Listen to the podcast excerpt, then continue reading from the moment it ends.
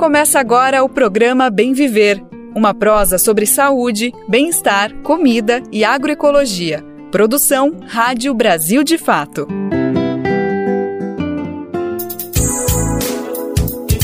Hoje é terça-feira, dia 2 de maio de 2023. E quem toca os trabalhos hoje por aqui sou eu, Daniel Lamir.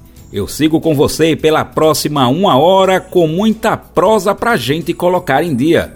Espero que você tenha passado bem o feriado e que esteja com muita energia para começar de verdade essa semana. No programa de hoje a gente vai falar bastante sobre a questão do trabalho no Brasil. Também vamos discutir educação e tem ainda uma homenagem para lá de merecida é que o nosso patrono da educação, Paulo Freire, nos deixou há exatos 26 anos. Então, vem com a gente para conferir os destaques desta edição. Atos do Dia do Trabalhador e Trabalhadora têm presença do presidente Lula em São Paulo. Vamos saber como foram as mobilizações que tiveram como bandeiras emprego, renda, direitos e democracia uberização. Você vai conferir uma entrevista com a economista Ludmila Abílio sobre essa nova organização do trabalho e seus impactos na vida da classe trabalhadora. 26 anos sem Paulo Freire. Legado do educador segue vivo e inspira experiências de educação libertária pelo país. Brasil de Fato, 20 anos. Apoie e lute.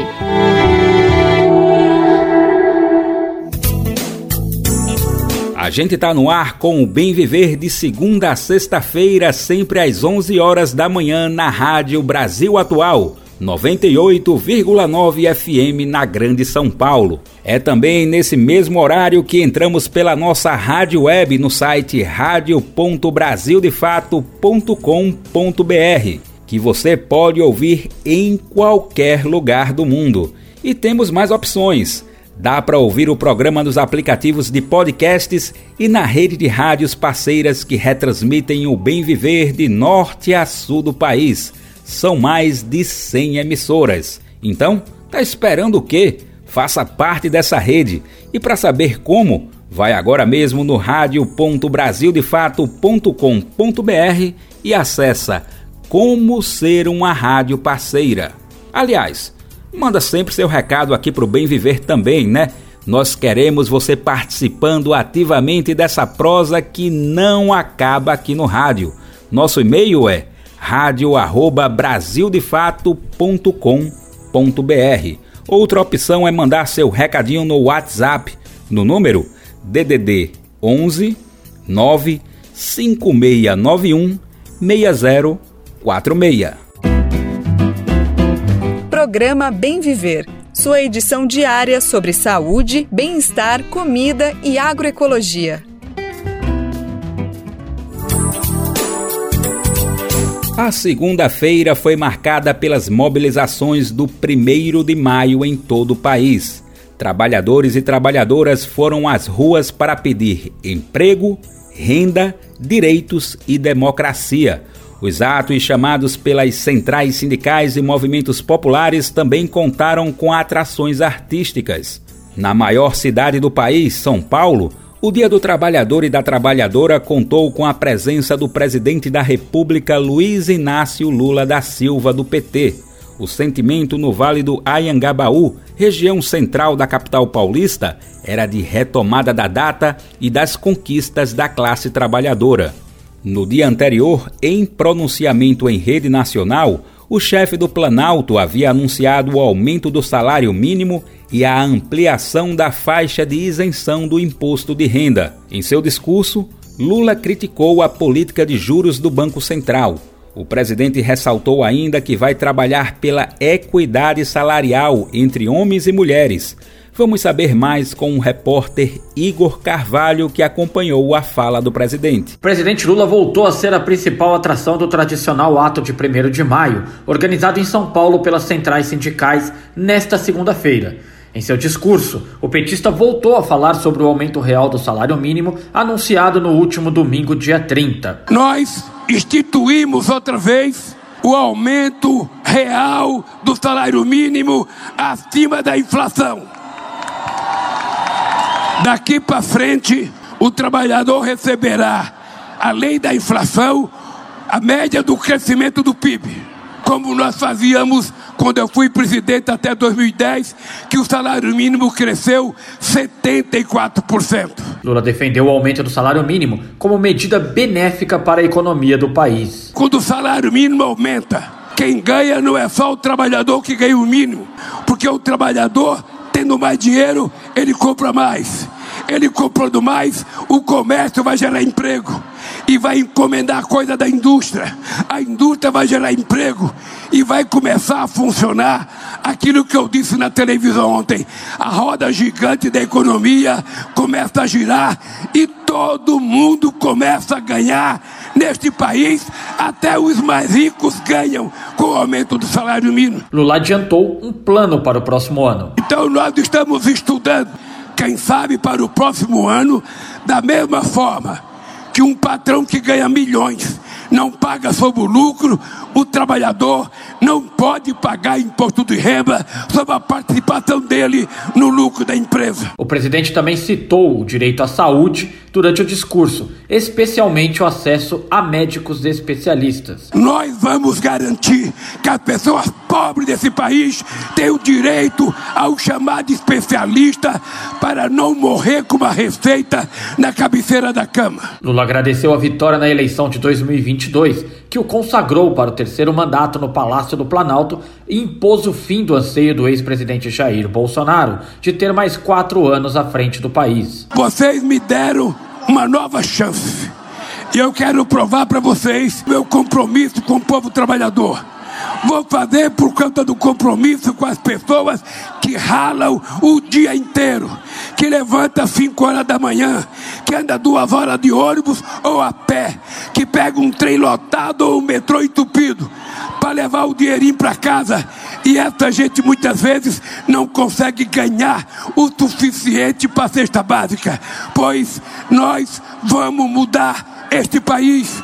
Lula disse que trabalhará pela equidade salarial entre gêneros, citando um projeto de lei encaminhado pelo executivo que garante o pagamento pelo empregador de salários iguais para homens e mulheres que exercem a mesma função. É uma vergonha a falta de respeito com as nossas companheiras mulheres no local de trabalho, no ônibus, no trem, no metrô e inclusive nas piadas. É importante que a gente veja a mulher como a nossa semelhante igual, com os mesmos direitos. E todos nós sabemos que a mulher não é fraca.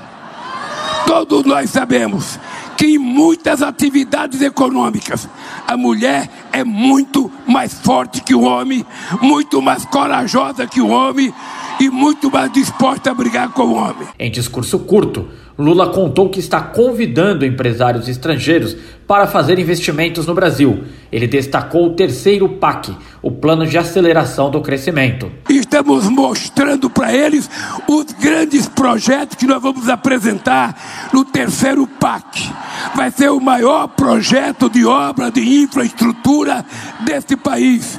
E a gente então vai voltar a gerar emprego. O petista também prometeu investimento em educação. Aqui em São Paulo, nós vamos terminar a Universidade Federal do ABC, lá em São Bernardo, que estava para concluir e não foi concluída. Agora concluímos.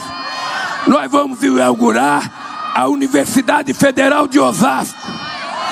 E nós vamos começar a fazer a Universidade Federal da Zona Leste. Quando Haddad era prefeito, ele doou o terreno, mas até hoje não colocaram uma pedra.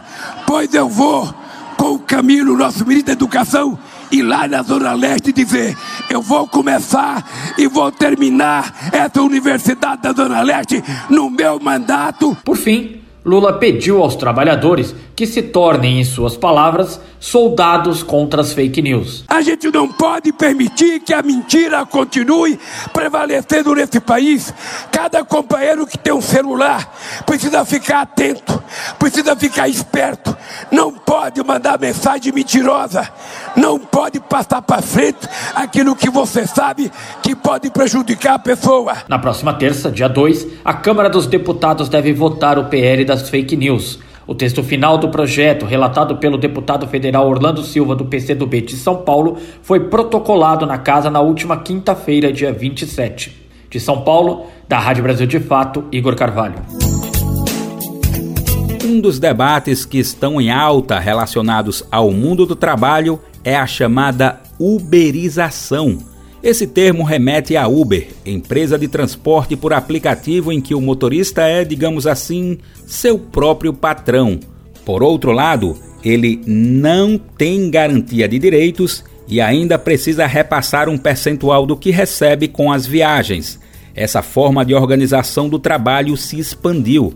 Na avaliação da pesquisadora de economia do trabalho Ludmila Abílio, se trata atualmente de um modelo que impacta todas as profissões e os próprios modos de vida contemporâneos. Nesse cenário, segundo a economista, o lado mais fraco é o do trabalhador, que tenta lidar com as regras, mas não tem nenhum poder de negociação.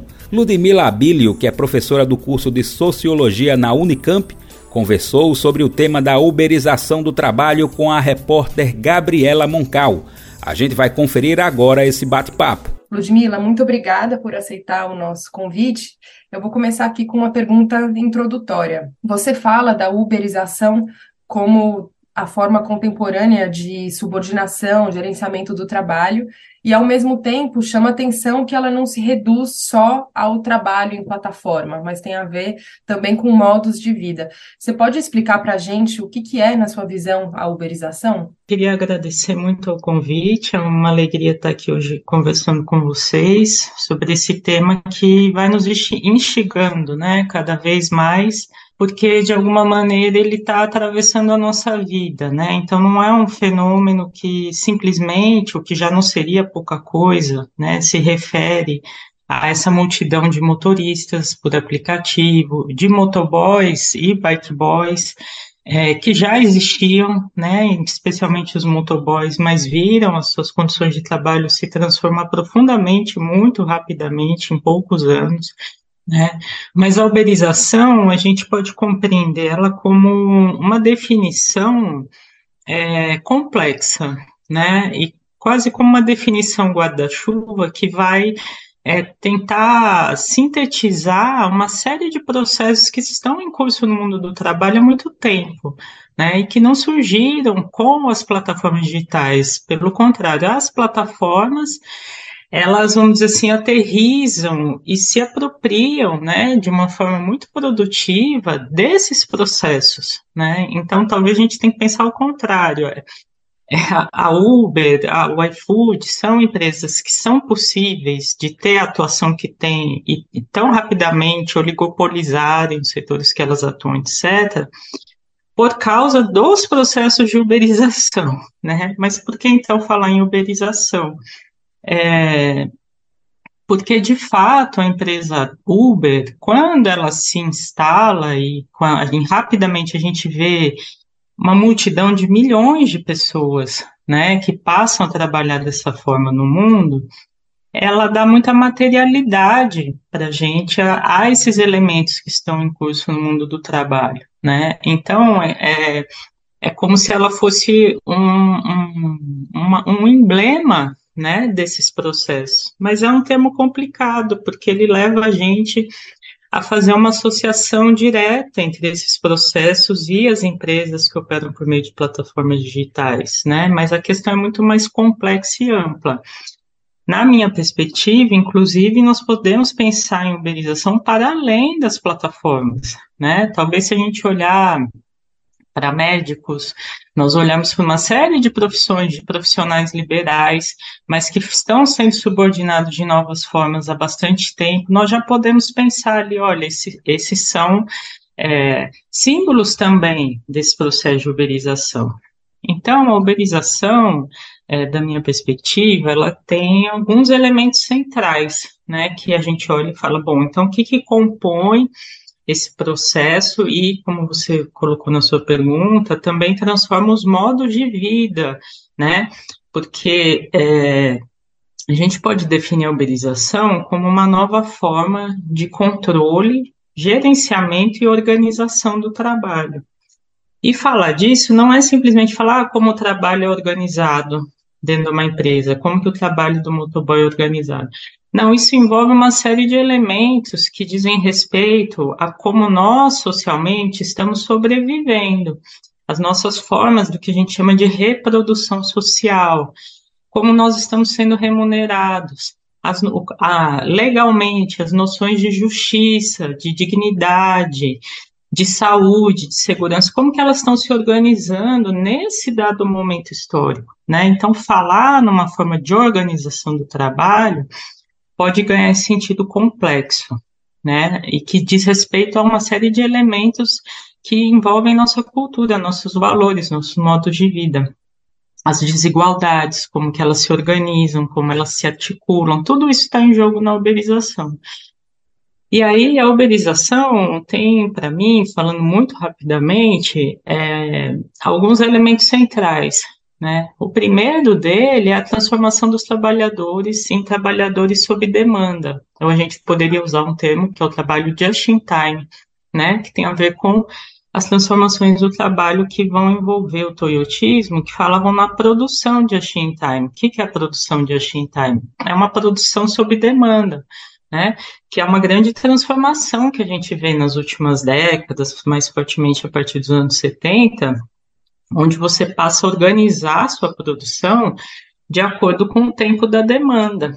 Isso elimina uma série de estoques, é, uma série de custos com estoques, de riscos, né? Uma coisa é eu produzir um monte de carro e ter que vender o carro.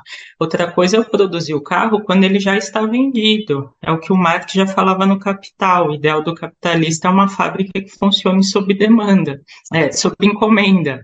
Isso é ser uma produção de just in time. O que, que quer dizer? Olha a complexidade, a perversidade da gente falar num trabalhador de time.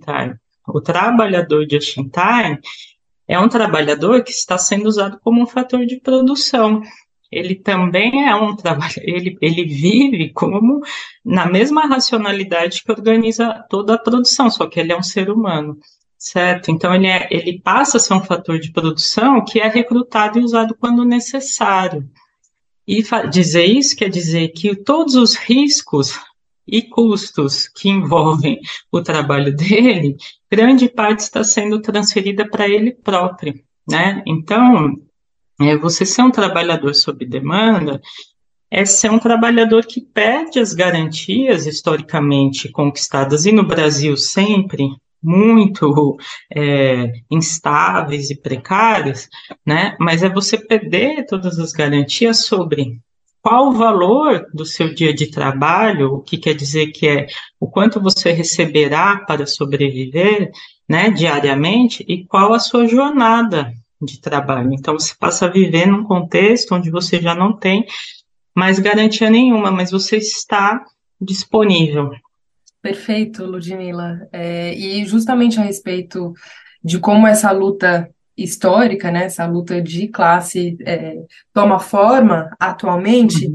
eu queria também te escutar sobre o debate da regulamentação desse trabalho em aplicativo. Esse debate é. está ele tá na discussão pública há muito tempo, né? Agora ele vai tomando também uma forma específica, então tem se falado, inclusive o ministro do Trabalho do governo Lula, né, Luiz Marinho, uhum. falou sobre a regulamentação do trabalho de aplicativo, as próprias empresas, como o iFood, têm seu próprio lobby, têm seu projeto de lei, e alguns sindicatos também defendem Inclusive um modelo bem parecido com o que o iFood defende, alguma coisa ali entre ter previdência, que é paga pelas empresas e pelos trabalhadores, e ao mesmo tempo institucionaliza essa inexistência de vínculo empregatício, né?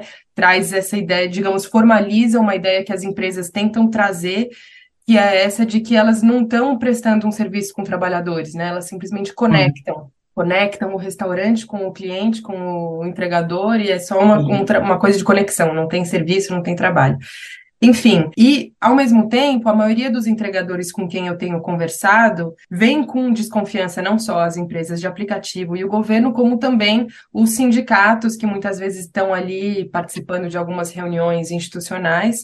E o que os entregadores têm me dito é que eles preferem focar principalmente nas lutas por melhorias de taxa, contra as entregas uhum. duplas e os bloqueios e tal, não tem participado muito dessa discussão sobre regulamentar ou não regulamentar o trabalho.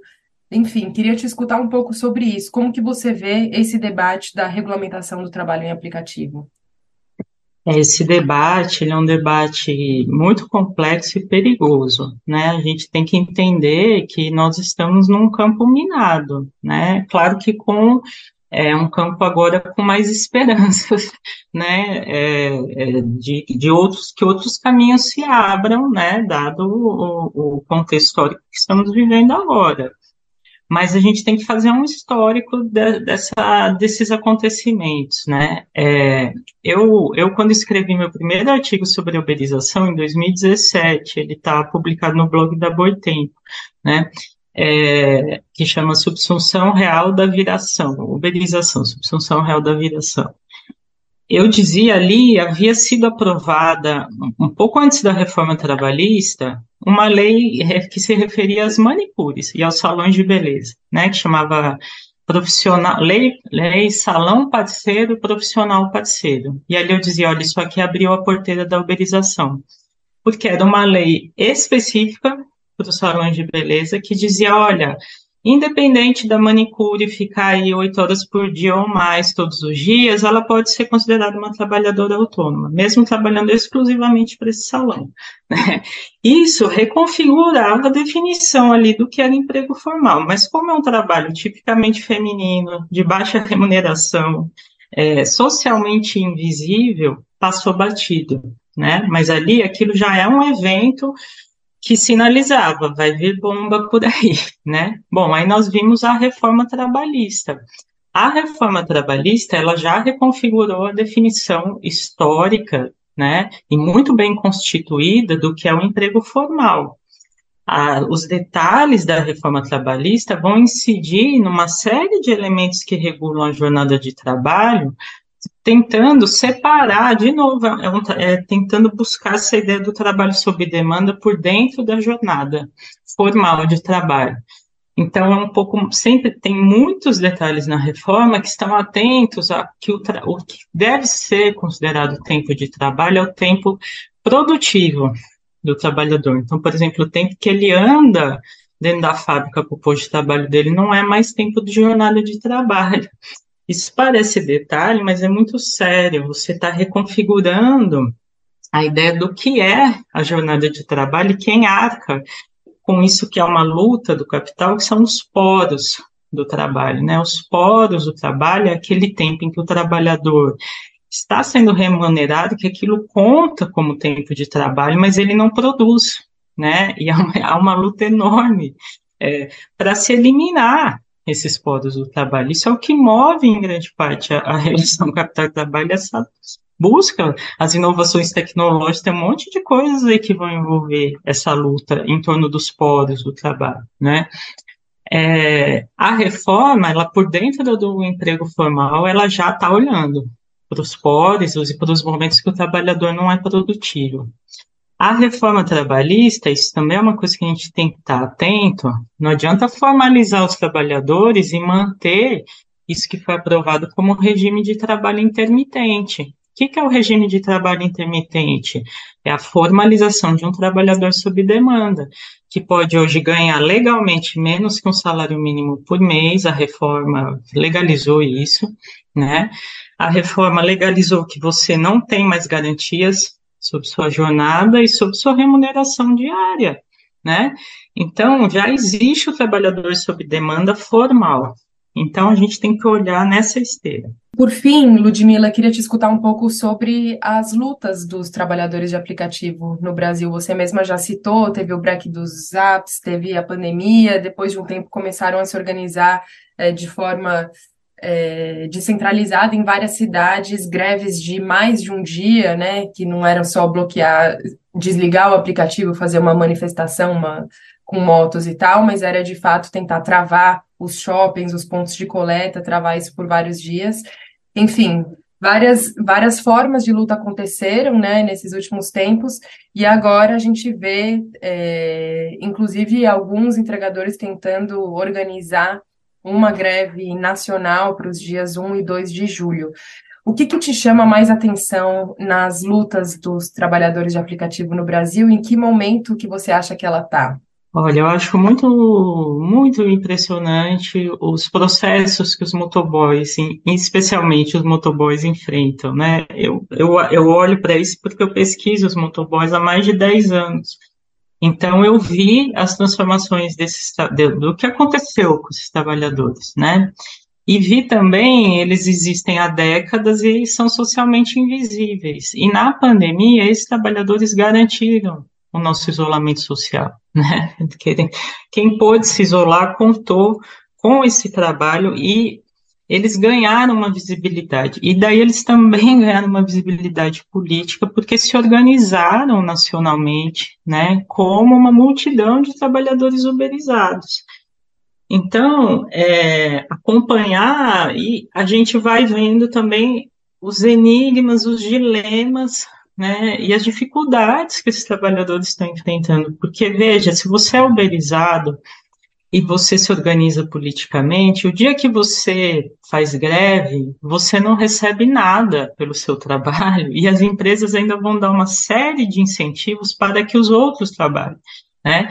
Então, você agir politicamente na história demanda muita coisa, né? É, demanda a, a, questão da sua sobrevivência, da sua família.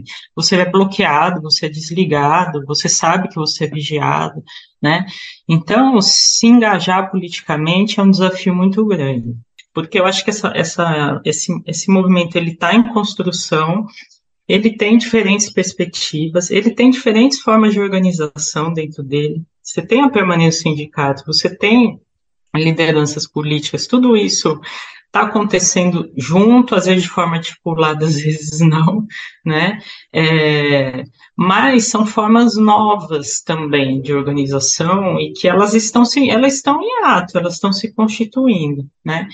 Mas ao mesmo tempo essa esse efeito muito duro, porque a gente não sabe na prática quais foram as conquistas que esses trabalhadores conseguiram ter até agora. É um, é um, a gente vem de décadas de ataques muito poderosos às forças sociais do trabalho, né? E eles estão no meio desse turbilhão, mas é uma construção que está em ato. Então a gente está vendo ela acontecer e para onde que ela vai, ela, isso não está dado, né? É uma construção cotidiana que está sendo feita desses trabalhadores. Tá certo, Ludmila, muito obrigada. Você acaba de escutar a pesquisadora e professora Ludmila Bilho. A gente conversou sobre uberização, as características e as lutas da atual organização do mundo do trabalho. De São Paulo, da Rádio Brasil de Fato, Gabriela Moncal. Na edição extra do Diário Oficial da União, em que foi publicado o aumento do salário mínimo, neste 1 de maio, foram publicados mais dois decretos. Um com o objetivo de criar regras para os serviços de transporte e entrega por aplicativo e outro para elaborar proposta de equiparação salarial entre homens e mulheres.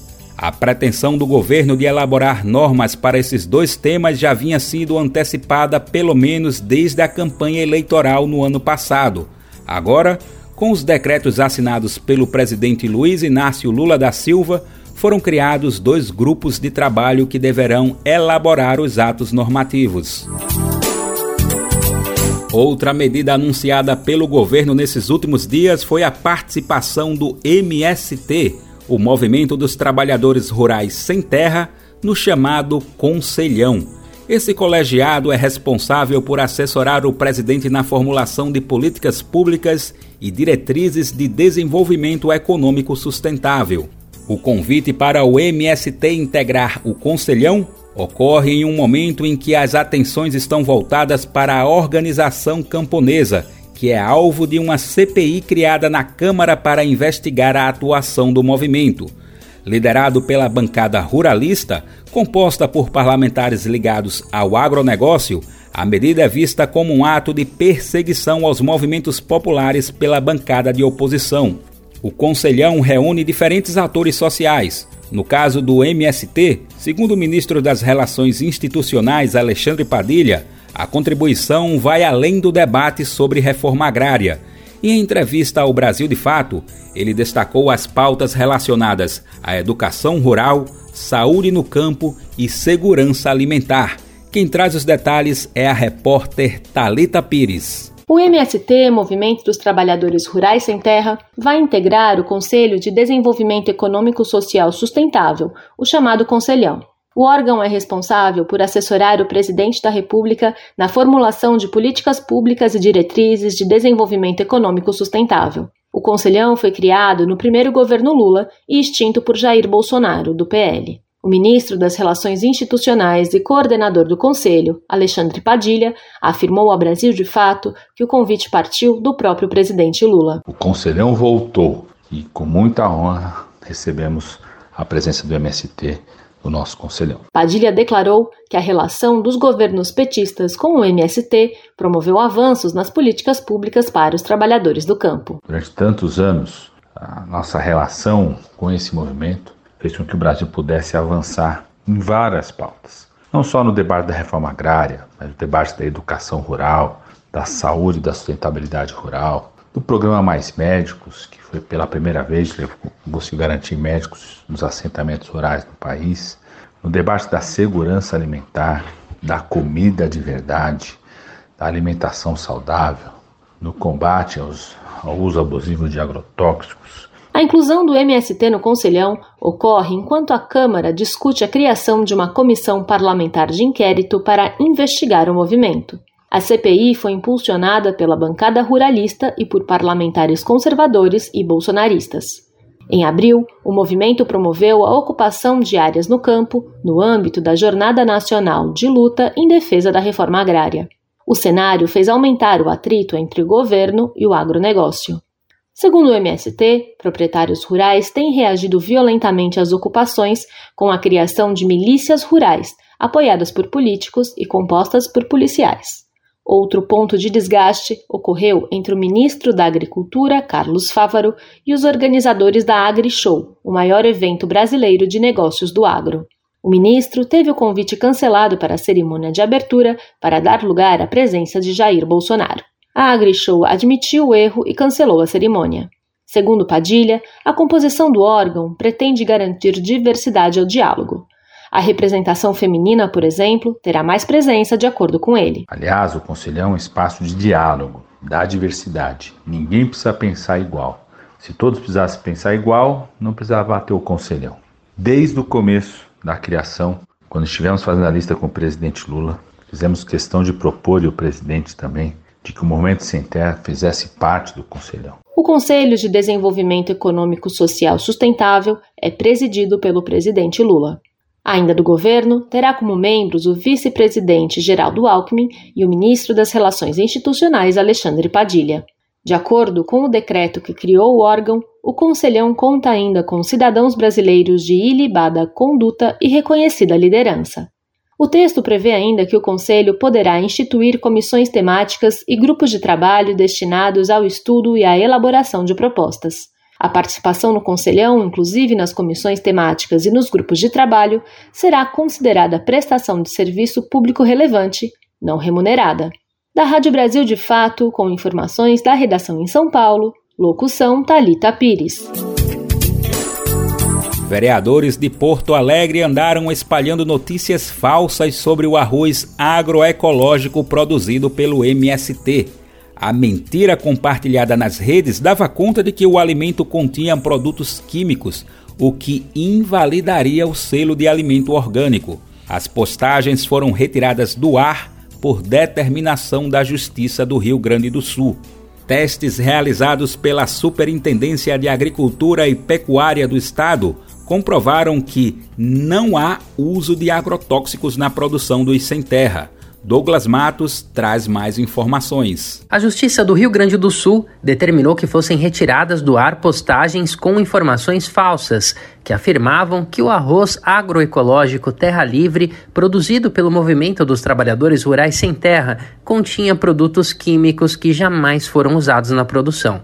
As publicações tinham sido postadas em dois sites, de propriedade do advogado Maurício Fernandes da Silva, que foi secretário municipal de Meio Ambiente de Porto Alegre entre 2017 e 2019, durante o mandato de Nelson Marchesan Júnior, do PSDB. A mentira ganhou força após ser compartilhada pelos vereadores Ramiro Rosário, do PSDB de Porto Alegre, e Silvio Roberto Flores de Almeida, o Silvio da Ambulância, do PP de Nova Santa Rita, na região metropolitana da capital gaúcha. Na decisão, a juíza Fabiana Zafari Lacerda, da Sexta Vara Civil da capital, argumentou que as notícias e publicações maculam a honra e a imagem das cooperativas autoras e dos produtos, em especial o arroz orgânico. Os políticos envolvidos também foram obrigados a apagar referências aos textos nas redes sociais. Em caso de descumprimento, pode haver aplicação de multa diária de 300 até um máximo de 10 mil reais. O caso começou depois que Silvio da Ambulância encaminhou amostras do arroz Terra Livre para análise de um laboratório da Universidade Federal de Santa Maria, alegando a presença de produtos químicos supostamente embasados pelos testes laboratoriais ele e Rosário acionaram o Ministério Público. Na denúncia, os vereadores pediam que o arroz perdesse a identificação de produto orgânico, já que ela só é concedida a produtos sem aditivos químicos. Após a mobilização, a Superintendência de Agricultura e Pecuária do Rio Grande do Sul abriu processo administrativo para a averiguação. Testes realizados pelo órgão comprovaram, no entanto, a ausência de produtos químicos, o que garante a autenticidade da produção orgânica. Essa autenticidade, aliás, também foi comprovada pelo próprio Laboratório de Análise de Resíduos de Pesticidas da Universidade Federal de Santa Maria, que fez as análises anteriores e confirmou que, abre aspas, não há níveis detectáveis de nenhum dos agrotóxicos analisados nas amostras, Fecha aspas. Da Rádio Brasil de Fato, com informações da redação em Porto Alegre, no Rio Grande do Sul. Locução: Douglas Matos. O arroz agroecológico do MST é um dos produtos que estarão à disposição dos visitantes na quarta-feira da reforma agrária. O evento será realizado entre os dias 11 e 14 de maio no Parque da Água Branca, na capital paulista. O evento deve contar com a presença de pelo menos 300 mil visitantes. Essa é a estimativa de público divulgada pelo MST no lançamento do evento, no último sábado. A feira vai contar com a participação de 1.200 feirantes, que devem comercializar cerca de 500 toneladas de alimentos e ter 30 cozinhas que servirão 96 pratos típicos de todas as regiões do país haverá a presença de delegações de 23 estados. Cerca de 300 artistas devem se apresentar no local entre os dias 11 e 14.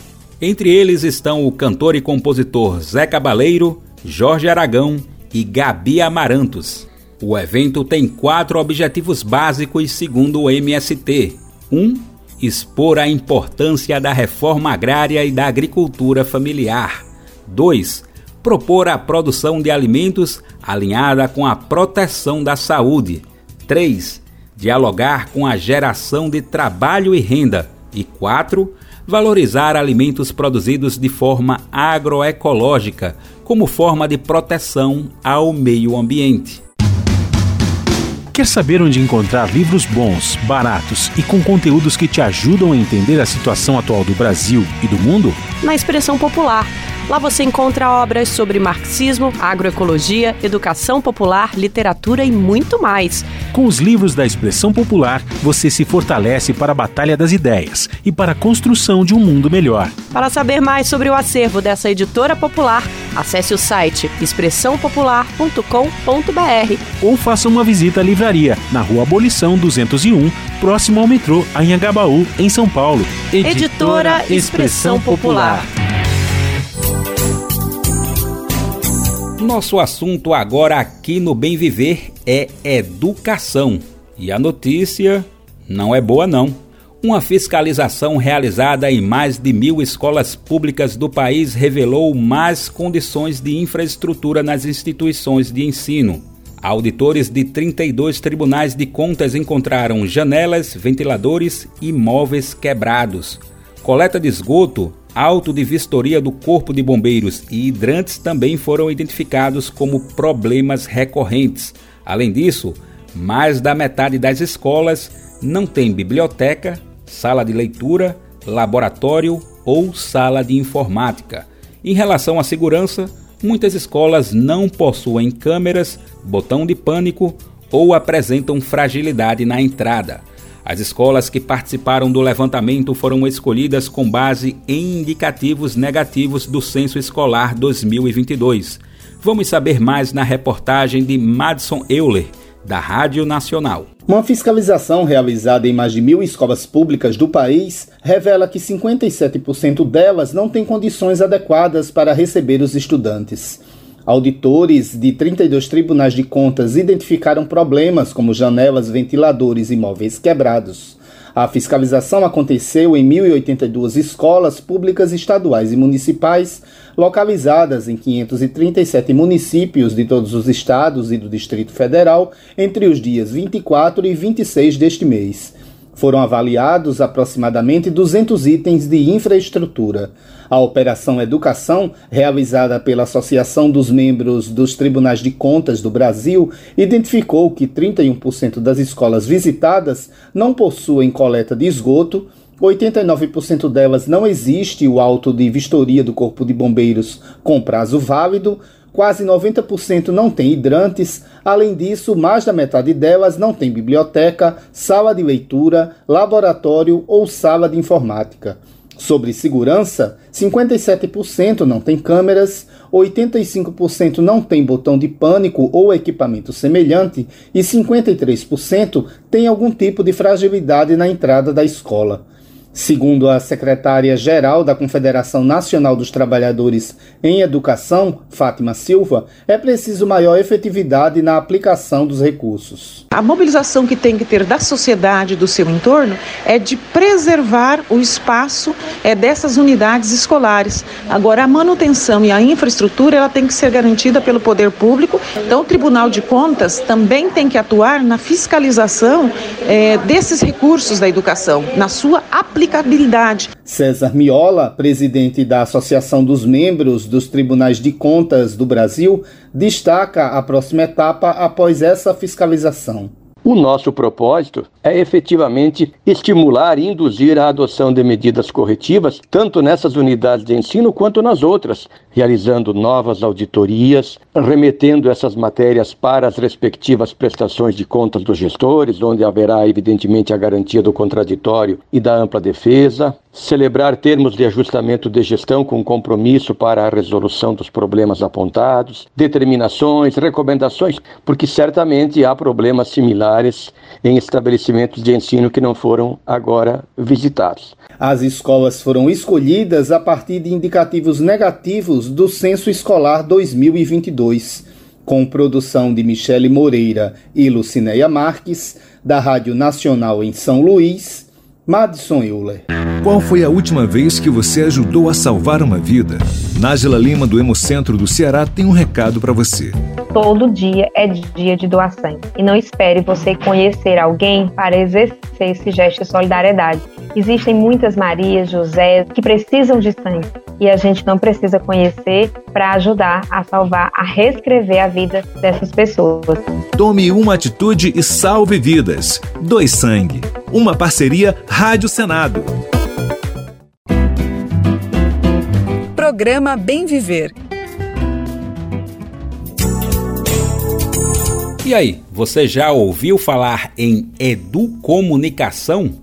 Pode ser que você conheça, mas para quem está perdido, educomunicação tem tudo a ver com o que o nome já sugere. É uma ligação entre educação e comunicação. Mas olha, existe um mar de conhecimento nessa ponte que liga essas duas áreas e mais outro mar onde tudo isso pode ser aplicado.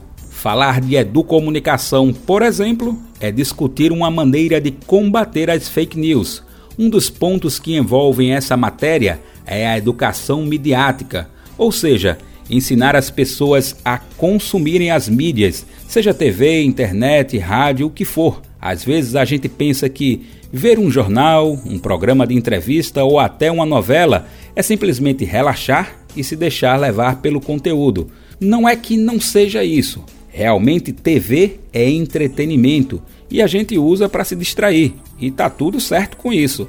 Mas pelo jeito que a nossa mídia foi construída, tem muita curva perigosa nesse movimento de se deixar levar pelo conteúdo apresentado. Agora, adivinha quem foi um dos precursores da educomunicação no Brasil? É isso. Acertou quem falou, Paulo Freire.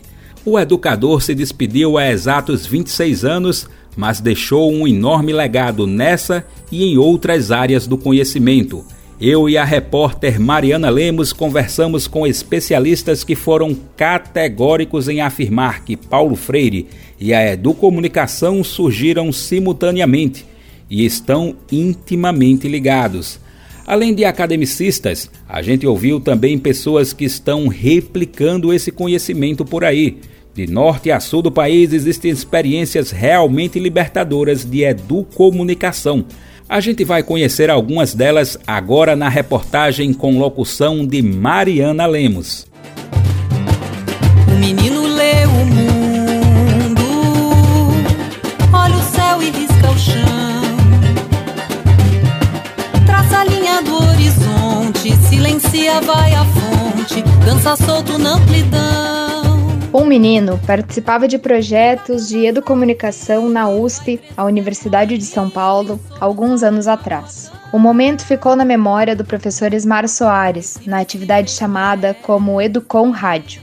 Ainda no Educom Rádio, quando estávamos discutindo com um grupo de crianças de 10, 11 anos, o que eles queriam ser, tanto, todos com o microfone na mão, e um garotinho falou assim: Ah, quando eu crescer, eu quero ser Paulo Freire. As palavras da criança encantaram e permanecem ecoando nos sonhos do professor Ismar Soares, um dos fundadores do curso de licenciatura em Educomunicação da Universidade de São Paulo.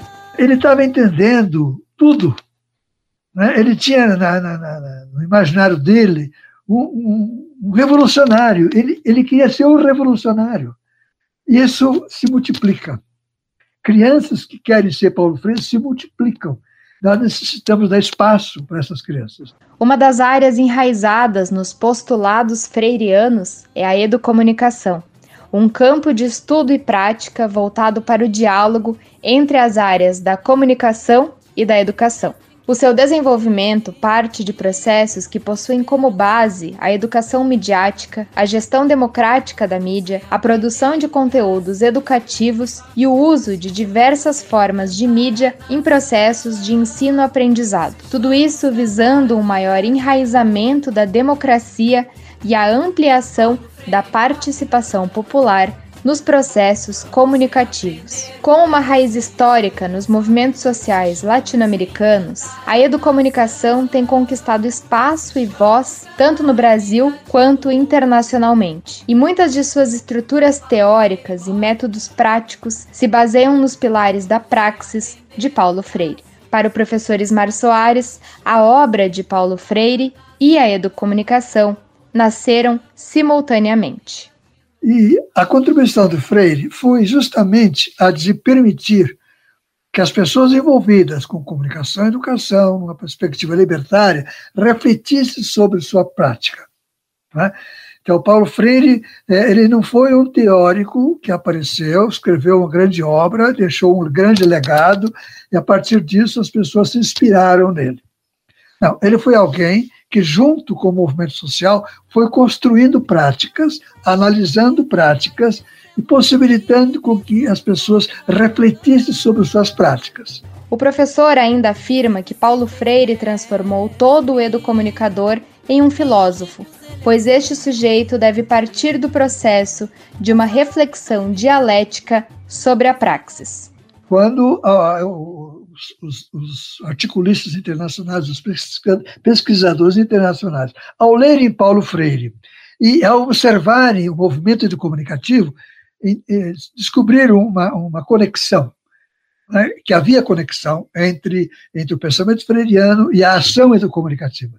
Então, não era simplesmente um projeto de educação para a mídia, voltado para os meios. O professor Ismar destaca ainda a proposta libertária de Freire para processos educomunicativos. Um exemplo dessa transformação está acontecendo na vida do jovem Ricardo Boa Sorte, que mora em Lençóis, na Chapada Diamantina, na Bahia. Ele participa das ações da chamada TV Griot, uma web TV e cineclube baseada em princípios pedagógicos. Além disso, Ricardo participa de formações educomunicativas que favorecem processos reflexivos sobre identidades, territorialidades e ancestralidades. Assim, o jovem artista e educomunicador afirma que as práticas educomunicativas favorecem, por exemplo, identificar o colonialismo nos dias atuais, além da busca de mais conhecimentos na área. E aí acaba trazendo, eu trouxe coisas críticas também, né, relacionadas à exploração, por exemplo, foi quando fechou a exploração do diamante e veio a exploração do turismo, que é outro tipo de exploração. Quem são os garimpeiros de hoje? Quem são os coronéis de hoje, entende? Como se dá essa relação de trabalho? É, empre, é, empregado, empregador, tipo, patrão, funcionário, sabe? A busca por uma mudança no colonialismo pode ser vista por várias perspectivas freirianas, uma delas é a cultura do silêncio. Neste postulado, o patrono da educação teoriza, por exemplo, que um colonizador vai impor suas histórias e narrativas diante de um colonizado, silenciado. Por isso, o comunicólogo Cacá Nascimento, que mora em Campina Grande, na Paraíba, defende a educomunicação como forma de barulhamentos para protagonizar as pessoas oprimidas. Naquela prática freiriana que converte o silêncio no direito de falar, no direito de comunicar a gente fala sobre como as ações educomunicativas, sobretudo as, as proporcionadas pelo o meio popular, né, o campo popular, as organizações sociais, elas cumprem um papel ah, de desconstruir essa sociedade do silêncio, que foi uma imposição né, da, das maiorias, ou melhor, das minorias de alta classe em relação às maiorias populares. E partindo da ideia de que todo este processo, tanto da educação quanto da comunicação, vive uma disputa constante de projetos de dominação versus libertação, falamos também sobre a possibilidade de combate às fake news com base na educação midiática desde a infância e sobre o mundo que queremos para o futuro. Para Ismar, a educomunicação é a principal arma no ataque às fake news. Tem a formação das novas gerações numa perspectiva de receber este mundo sobre uma ética da verdade, do direito à expressão, a ética de ecossistemas abertos e antiditatoriais. Nós sempre entendemos que as crianças no ensino infantil, os pré-adolescentes, são aprendizes, são crianças, eles vão receber conhecimento. Mas essas, esses bebês, essas crianças, esses adolescentes, são os donos da terra. Né? Nós, nós adultos, nós estamos deixando uma terra para eles, ou não. As crianças necessitam dizer que país eles querem para elas. As crianças, os adolescentes. Isto é, a mobilização das crianças em favor de uma cultura de paz em favor de uma cultura de desenvolvimento, em favor eh, de uma mobilização nacional, é necessário que seja feita. Vamos reaprender o Brasil, esperançar por esse chão. Vamos encantar a nação, esperançar por esse chão. Vamos cantar a vida de novo. Paulo Freire morre não. Esta reportagem utiliza trechos da música Esperançar por esse chão, dos artistas Anabela e Edu de Maria. De São Paulo, da Rádio Brasil de Fato, Mariana Lemos. você que está ouvindo o Bem Viver, canta, compõe ou toca algum instrumento? Se a resposta for sim, esse recado é para você. O Prêmio Rádio MEC 100 anos está com inscrições abertas. Cantores, instrumentistas e compositores de todo o Brasil poderão inscrever suas composições em quatro categorias: música clássica, música instrumental, música infantil e música popular. A cerimônia de premiação vai ser realizada em 25 de setembro no Rio de Janeiro, no Dia Nacional do Rádio. Olha, mas não perca o prazo de inscrição, que vai até o dia 12 de junho e pode ser feita no site do festival.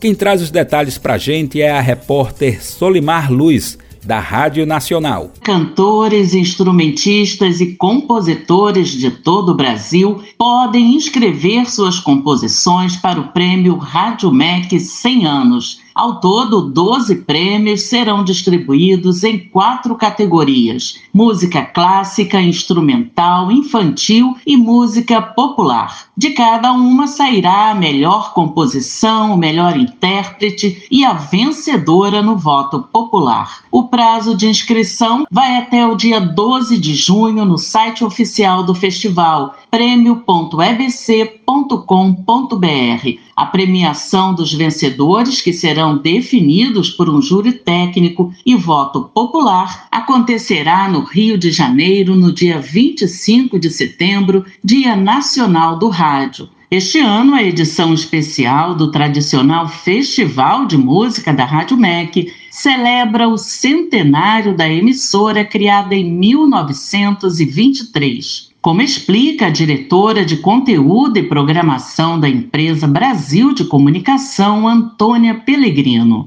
É uma oportunidade histórica de defender e preservar um legado e também de construir um futuro. Afinal, uma rádio que chega a um século precisa pensar nos próximos 100 anos que vem pela frente. A cantora, compositora e instrumentista brasileira Thaís Reganelli, vencedora do festival no ano passado na categoria Música Popular, fala da importância da emissora e do festival para o artista brasileiro. O Festival de Música por si só já tem uma enorme importância, né? Passou por muitos momentos históricos da música brasileira, sobretudo para mim é muito emblemático e importante como compositora e cantora. Então só tenho a agradecer e parabenizar a Rádio MEC por continuar esse caminho bonito e consistente, promovendo e valorizando a música brasileira. Idealizada por Roquete Pinto, a primeira emissora de rádio em atividade no país nasceu em torno de um ideal democratizar a informação. Com uma programação educativa e cultural diversificada e plural, está alinhada aos princípios da comunicação pública, assegurada pela Constituição Federal. Para ouvir, basta procurar no dial 800 da AM e 99,3 da FM no Rio de Janeiro e em 87,1 na FM em Belo Horizonte e Brasília. A transmissão ao vivo também é feita pelo site radios.ebc.com.br e os conteúdos podem ser encontrados ainda nas principais plataformas digitais. Da Rádio Nacional no Rio de Janeiro, Solimar Luz. Vou repetir aqui o site para você. Anota aí: prêmio.ebc.com www.radiocultura.com.br. Nosso programa de hoje vai ficando por aqui. E amanhã Lucas Weber está de volta para te fazer companhia em mais uma edição inédita. O Bem Viver vai ao ar a partir das 11 da manhã na Rádio Brasil Atual 98,9 FM na Grande São Paulo ou no site radio.brasildefato.com.br. Lembrando que o Bem Viver vai ao ar em diversas rádios pelo país. Diversas emissoras retransmitem o nosso programa. A lista completa você encontra no nosso site na matéria de divulgação diária do programa.